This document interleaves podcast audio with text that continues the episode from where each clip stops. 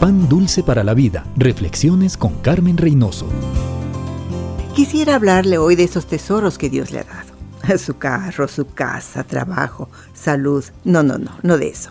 Aunque yo sé que todo eso es regalo de Dios. Pero hoy quisiera recordarle de aquellos que la Biblia les llama herencia de Jehová. Sí, sí, sí, son sus hijos. Sin duda que usted les ama. Les tiene una buena escuela. Pero ¿saben ellos que usted les ama? ¿Les ha dicho? ¿Cuántas veces le ha escuchado últimamente? ¿Sabe cómo se llaman sus amigos? ¿Su maestra en la escuela? ¿Le ha preguntado cuál es la asignatura más difícil en las clases? Recuerde, amigo, amor no son solo palabras, son acciones. Un abrazo, una caminata, tiempo para escucharle, para compartir, para realmente conocerles. En esta sociedad donde muchos niños son accidente, no los esperaban, asegúrese usted de comunicarle que para usted sus hijos son los más grandes tesoros que Dios le ha dado. Y muéstrele su amor, no solo con palabras, con sus hechos. Pan dulce para la vida. Reflexiones con Carmen Reynoso.